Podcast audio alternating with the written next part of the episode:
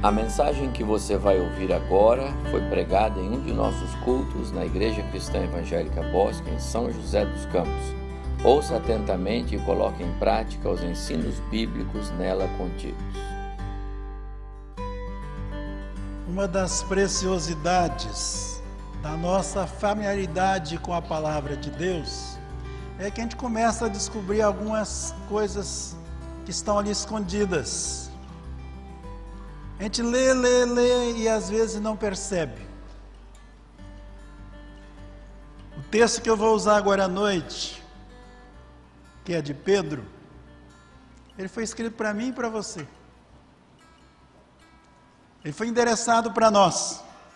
Mas a gente lê a Bíblia e não pensa que é para nós. Pensa que Pedro estava pensando em outras pessoas, outros leitores. Mas não é. Ele diz aqui no começo fala na sua segunda carta, capítulo 1, ele diz: Simão Pedro, servo e apóstolo de Jesus Cristo, aos que conosco obtiveram fé igualmente preciosa na justiça do nosso Deus e Salvador Jesus Cristo. Então, aos que obtiveram a fé. Então, todos aqueles que já alcançaram a fé, Todos aqueles que já buscaram a Jesus e confiaram nele, tem essa carta para você. Leia essa carta, tire lições aqui para a sua vida. Então, como já foi dito aqui, hoje nós queremos falar sobre crescimento da fé, usando 2 Pedro, capítulo 1, versos 3 a 11. Onde Pedro vai contar da sua experiência e vai estimular para que outros possam seguir o caminho que ele seguiu. Diz assim o texto: Visto como pelo seu divino poder nos têm sido doadas todas as coisas que conduzem à vida e à piedade, pelo conhecimento completo daquele que nos chamou para a sua própria glória e virtude pelas quais nos têm sido doadas as suas preciosas e muito grandes promessas, para que por elas vos torneis coparticipantes da natureza divina, livrando-vos da corrupção das paixões que há no mundo. Por isso mesmo, vós, reunindo toda a vossa diligência, associai com a vossa fé a virtude com a virtude, o conhecimento. Com o conhecimento, o domínio próprio. Com o domínio próprio, a perseverança. Com a perseverança, a piedade. Com a piedade, a fraternidade. Com a fraternidade, o amor. Porque estas coisas existindo em vós e em vós aumentando, fazem com que não sejais nem inativos, nem frutuosos no pleno conhecimento de nosso Senhor Jesus Cristo. Pois aquele a quem estas coisas não estão presentes é cego, vendo o sol que está perto, esquecido da purificação dos seus pecados de outrora. Por isso, irmãos, procurai com diligência cada vez maior confirmar a vossa vocação e eleição Porquanto procedendo assim, não tropeçareis em tempo algum, pois desta maneira é que vos será amplamente suprida a entrada no reino eterno de nosso Senhor e Salvador Jesus Cristo. Que texto precioso esse que Pedro deixa para nós. A preocupação central do apóstolo Pedro, ao escrever essa carta, era que seus leitores pudessem crescer no conhecimento de Deus e de Cristo. Esse crescimento ia fortalecer a fé deles, ia evitar que eles caíssem na cilada dos falsos mestres, que ele começou a detectar que haviam várias pessoas agora pregando não o evangelho genuíno, mas o falso. E ele então foi despertado para escrever essa carta a fim de alertar aqueles crentes. para que eles não caíssem na cilada das heresias dos falsos mestres. A falta de conhecimento da palavra de Deus gera fraqueza espiritual. E isso pode resultar em desvio da verdade e pode levar até à apostasia. Se você não está seguindo a verdade, crescendo na verdade, desenvolvendo a sua fé, você pode então atrofiar e pode até cair da fé. A igreja precisa estar alerta para privilegiar a qualidade do ensino no seu ministério, pois é determinante para a sua saúde espiritual. Sem estudo da palavra, sem que a gente gaste tempo para examinar as Escrituras, nós não vamos crescer.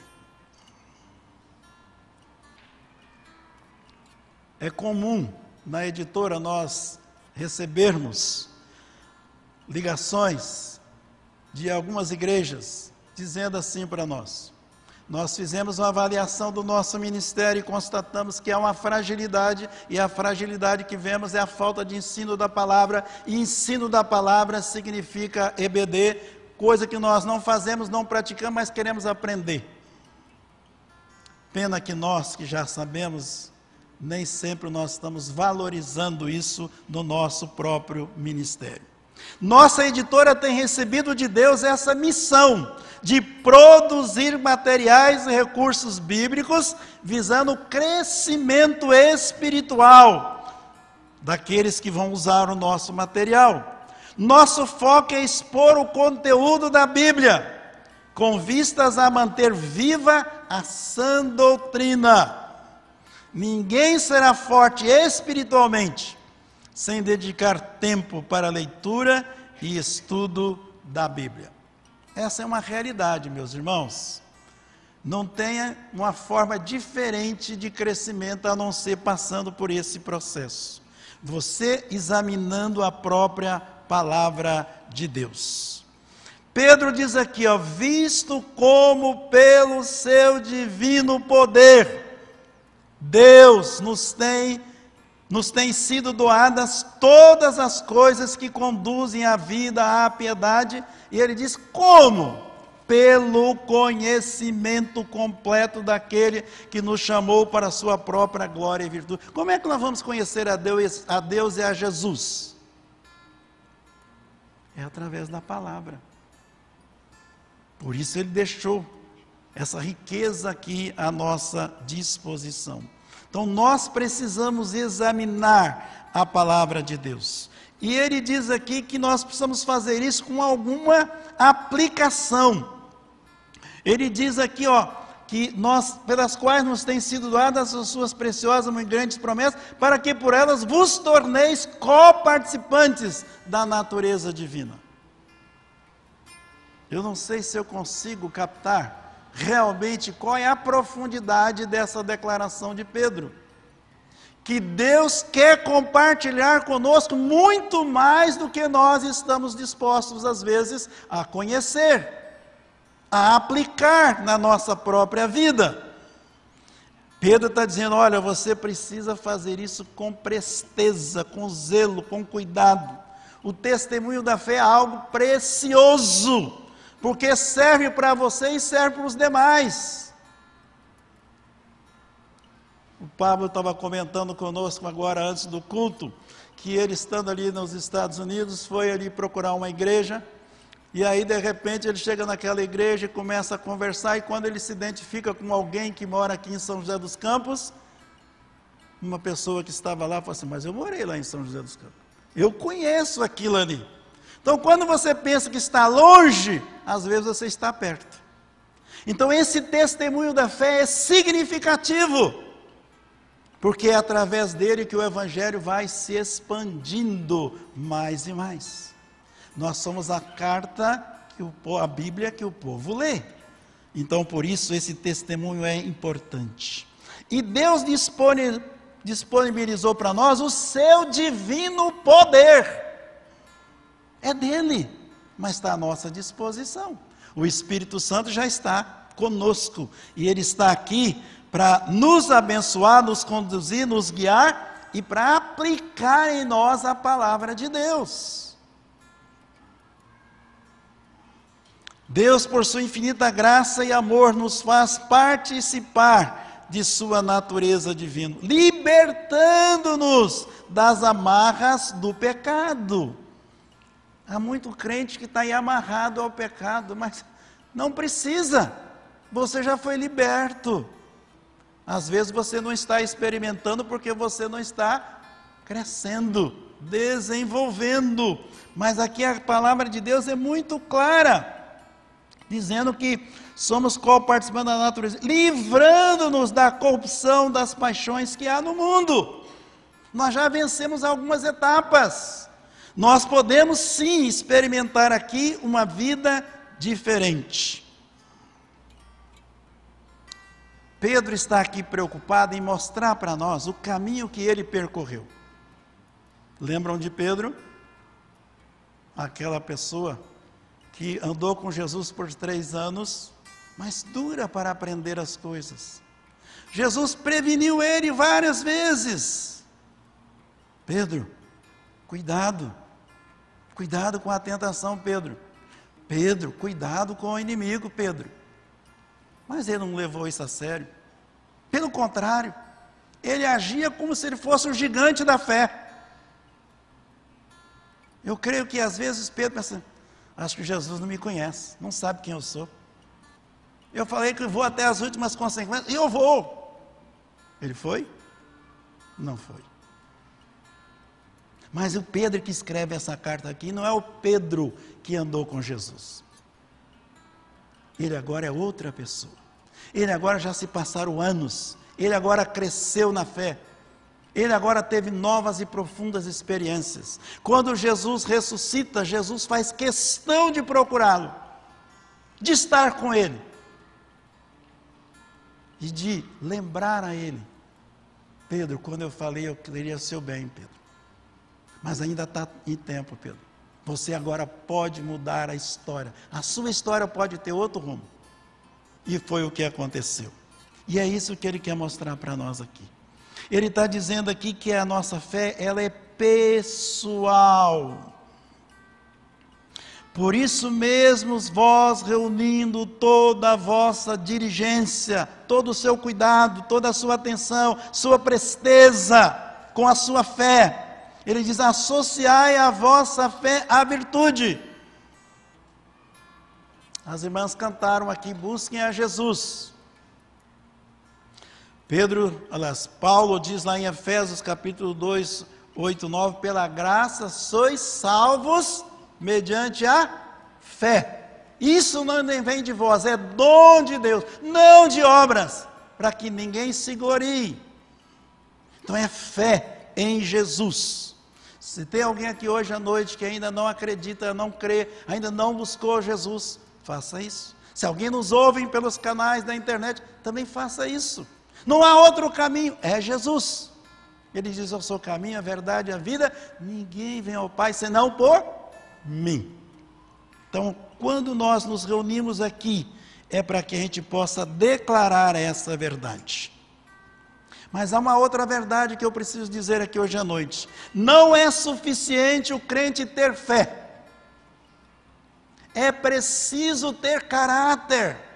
A sua vida tem que ter identidade com a sua fé. Uma coisa não quer dizer isso e outra coisa dizer aquilo, não é isso. Crente é crente onde quer que ele esteja. E nós precisamos então ter compromisso com a nossa fé. A fé tem que ser vivida de forma prática. Não pode ser apenas de ouvir dizer. Eu tenho que pegar isso aqui e eu tenho de alguma maneira absorver isso na minha vida, na minha prática, no dia a dia. Preciso revelar que há identidade minha com Jesus, com o Senhor, com meu Deus que eu não estou apenas ouvindo, mas eu estou praticando a palavra de Deus. A fé deve produzir mudanças, transformações em nossa vida. Desde lá do Velho Testamento, que Deus estabeleceu normas, princípios para a conduta daqueles que iam segui-lo. Desde lá do Velho Testamento está muito claro que a ideia de Deus é restaurar cada um de nós, para que a gente volte a ter aquilo que Ele originalmente tinha dado para nós, mas que o pecado nos fez cair. A ideia de ter qualidade moral, espiritual, não é nova, nasce lá no Velho Testamento. Ah, hoje nós temos a alegria de termos a presença do próprio Espírito conosco, que nos auxilia a viver essa vida cristã. Mas desde lá de trás, Deus já tinha estabelecido. Ele disse assim para os judeus ali, quando ele estava tirando eles do Egito: Sede santos, porque eu, o Senhor, vosso Deus, sou santo. Então, é isso que ele quer de nós: santidade. O poder de Deus vai nos permitir viver, viver bem identificados ao estilo de vida aprovado por Ele para nós enquanto filhos de Deus. Esse poder está aqui, à nossa própria disposição. Mas Pedro continua aqui, ó. Então você tem que associar a sua fé à virtude. O que é virtude? Padrão, meus irmãos, conduta é algo que realmente eleva as nossas vidas. Por isso é que ele diz aqui: por isso mesmo, vós, reunindo toda a vossa diligência, associai com a vossa fé a virtude, com a virtude o conhecimento. Nós estamos rodeados de perigos espirituais. Por isso precisamos, meus irmãos, do fruto do Espírito.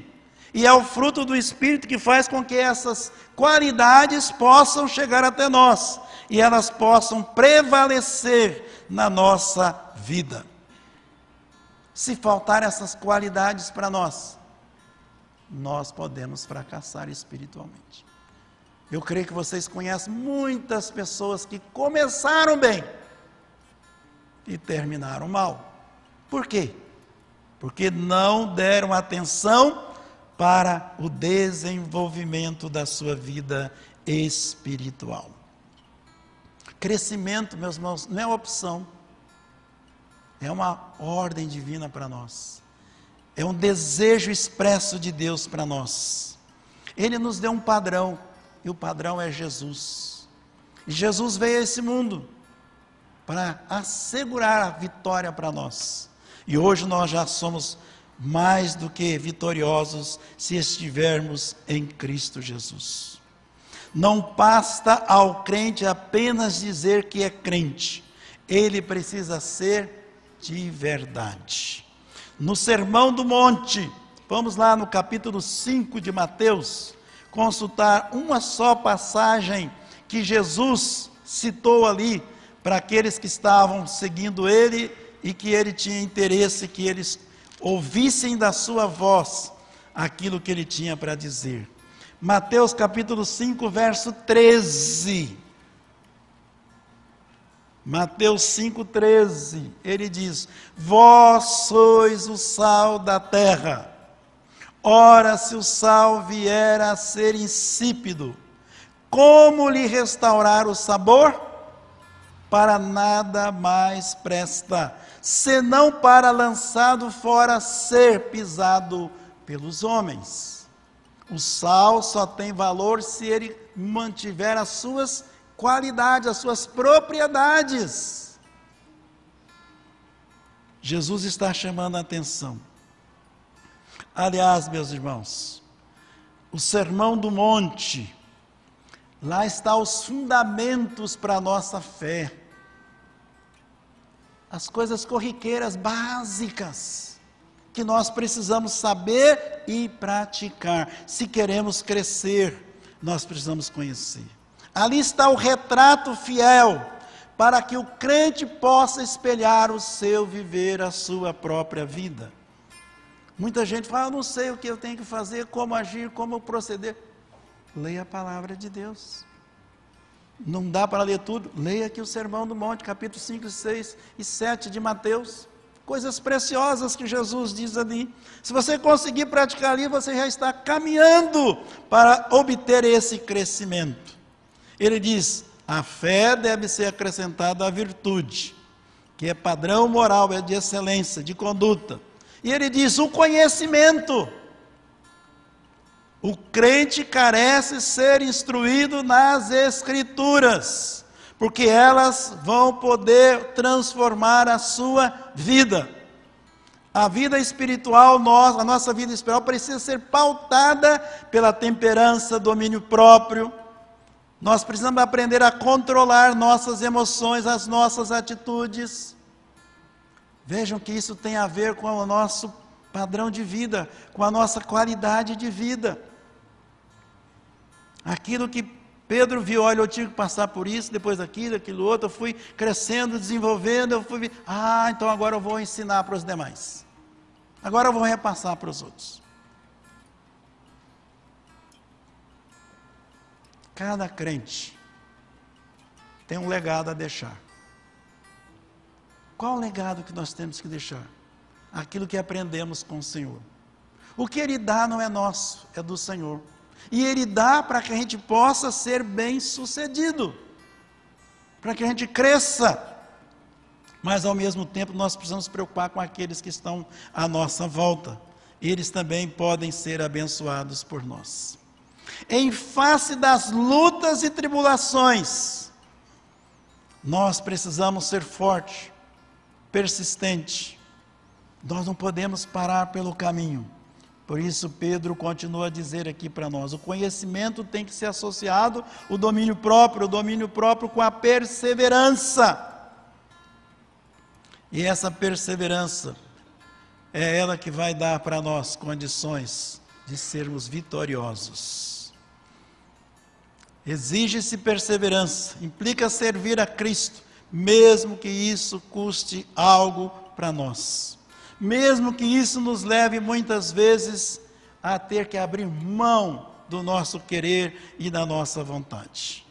E ele diz que depois da perseverança vem a piedade. O que, que, é isso, meus irmãos? O que, que é piedade? Piedade é uma vida identificada com Cristo, com as qualidades dele, né? E a, a piedade que nos leva a ter a aprovação de Deus. Piedade significa uma devoção sadia, significa que nós vamos agir e, e trabalhar e viver segundo o projeto de Deus e não segundo o nosso querer, a nossa vontade. E ele vai mais além. Ele diz: com a, a piedade deve vir a fraternidade. A nossa convivência aqui com os irmãos deve trazer crescimento para nós. Essa irmandade aqui, um oferecendo aquilo que o outro não tem, um ajudando o outro a vencer as suas lutas e as suas dificuldades. É isso que nós precisamos aprender a fazer enquanto nos reunimos aqui como igreja do Senhor. A Irmandade nos faz praticar ações que comprovam nosso respeito e aquilo que damos aos nossos semelhantes, ao nosso próximo. E aí, para finalizar aqui, essa escalada que Pedro estabeleceu, que ele viveu, ele diz que finalmente agora nós vamos associar o amor às nossas próprias vidas e às nossas ações. Né? Então, o dom supremo chega depois. Nós temos que vencer algumas etapas antes, para depois estarmos realmente aptos a viver esse amor divino na nossa vida. Então, para coroar todas essas virtudes, ele deverá ter o dom supremo, o amor, que visa o bem de todos, independentemente da correspondência. Aqui é o auge espiritual do crescimento do crente. Quando Paulo escreve 1 Coríntios, lá no capítulo 13, ele diz o seguinte: que nós deveríamos estar realmente vivendo na prática aquilo que nós temos à nossa disposição. Ele diz lá no finalzinho desse capítulo 13: Agora, pois, permanecem a fé, a esperança e o amor. Esses três. Porém, o maior destes é o amor. Então, meus queridos, eu espero que sinceramente nós sejamos despertados para que a gente viva não aquela primeira parte da vida de Pedro, mas a sua segunda parte, quando ele agora sim permitiu que a palavra de Deus, que a presença do Espírito pudesse moldar a sua vida, o seu viver. Finalizando esse texto aí, ele vai dizer o seguinte: qual a razão de eu pro, é, fazer a promoção dessas virtudes para vocês? Ele diz aqui: pois aquele a quem, aliás, antes, porque estas coisas, isto é, cada uma dessas virtudes, ele diz, ah, porque estas coisas existindo em vós, em vós aumentando, fazem com que não sejais nem inativos, nem frutuosos no pleno conhecimento de nosso Senhor Jesus Cristo.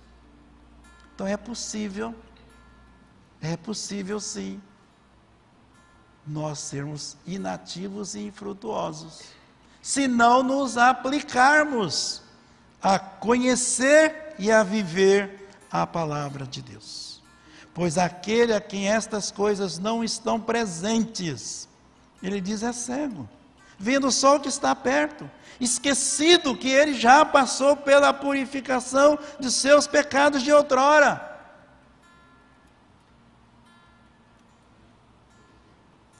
Que coisa, né? É possível você estar cego, não conseguem ver no retrovisor que os pecados de outrora ele já foi liberto elas estão cegas para as gloriosas possibilidades, para o desenvolvimento que existe para aqueles que estão em Cristo.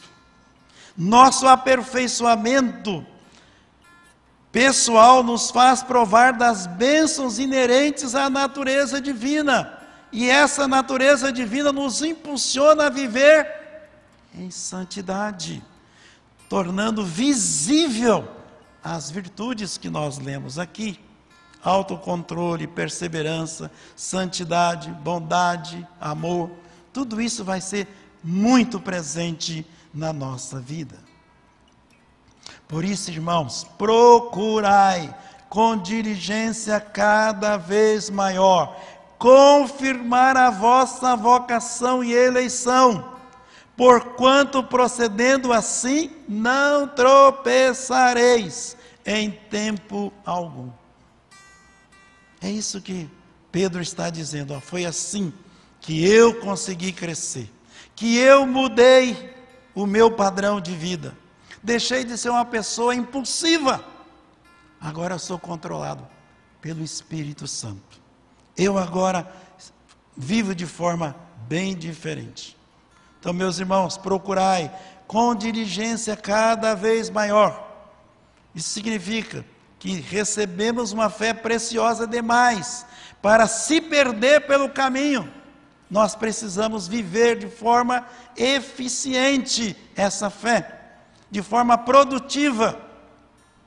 Pedro é um exemplo vivo do que de que o relacionamento com Deus pode transformar a vida do crente.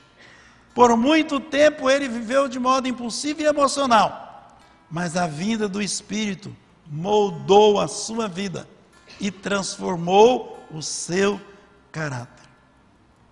Finalmente ele conclui aqui: Pois desta maneira que vos será amplamente suprida a entrada no reino eterno de nosso Senhor e Salvador Jesus Cristo. Deixa eu fazer uma pergunta. Você espera que esse mundo vai melhorar? Que as coisas aqui vão mudar? Ou você está esperando a volta gloriosa de Jesus? Você está preparado para reinar com o Senhor? Você tem prazer em pensar em meditar, em orar, em clamar, para que Jesus volte logo? Para que ele venha, porque com a vinda dele, meus irmãos, nós vamos estar livres de um punhado de confusão e de problemas, porque nós vamos estar na presença daquele que é santo, aquele que venceu, aquele que ressuscitou, aquele que está vivo à destra do Pai. E aí sim, ele vai estar aqui não mais como servo, ele virá para reinar. E quem vai reinar com ele?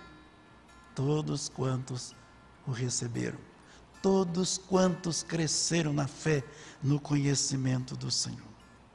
A expectativa da volta de Jesus deve ser para nós, meus irmãos, um incentivo ao nosso desenvolvimento da nossa fé, ao crescimento da nossa fé.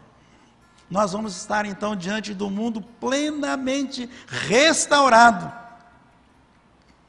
nós vamos desfrutar da presença e do governo do Senhor Jesus. O inimigo estará totalmente fora de combate, fora de ação.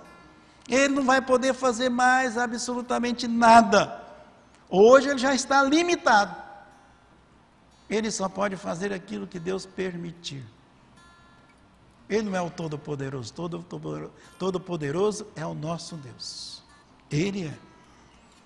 Eu quero nesta noite incentivá-los e a minha própria vida para que a gente possa buscar viver essa comunhão cada dia mais profunda com o nosso Deus. Porque vale a pena, meus irmãos. Vale a pena você desenvolver a sua fé. Vale a pena nós crescermos na presença do Senhor. Pedro agora é outro homem. Pedro agora dá exemplo da própria vida dele. Coisa boa quando nós podemos fazer isso, quando nós podemos dizer com ousadia que nós vencemos algumas batalhas. Nós agora já estamos vivendo de forma diferente. É isso que Deus espera de nós. Pedro está compartilhando a sua experiência, para que aqueles que pudessem ler, tomar conhecimento, pudessem também aplicar essa palavra ao seu viver.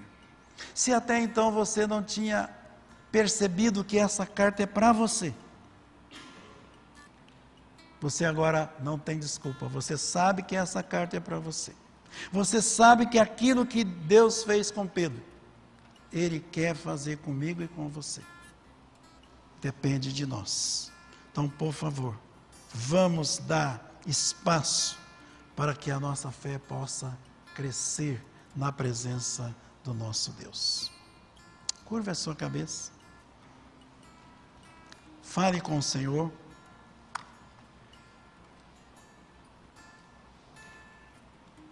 Diga a Ele que você também quer sentir na prática tudo aquilo que Pedro agora pode compartilhar, pode registrar, pode dizer, e que está disponível para mim e também para você.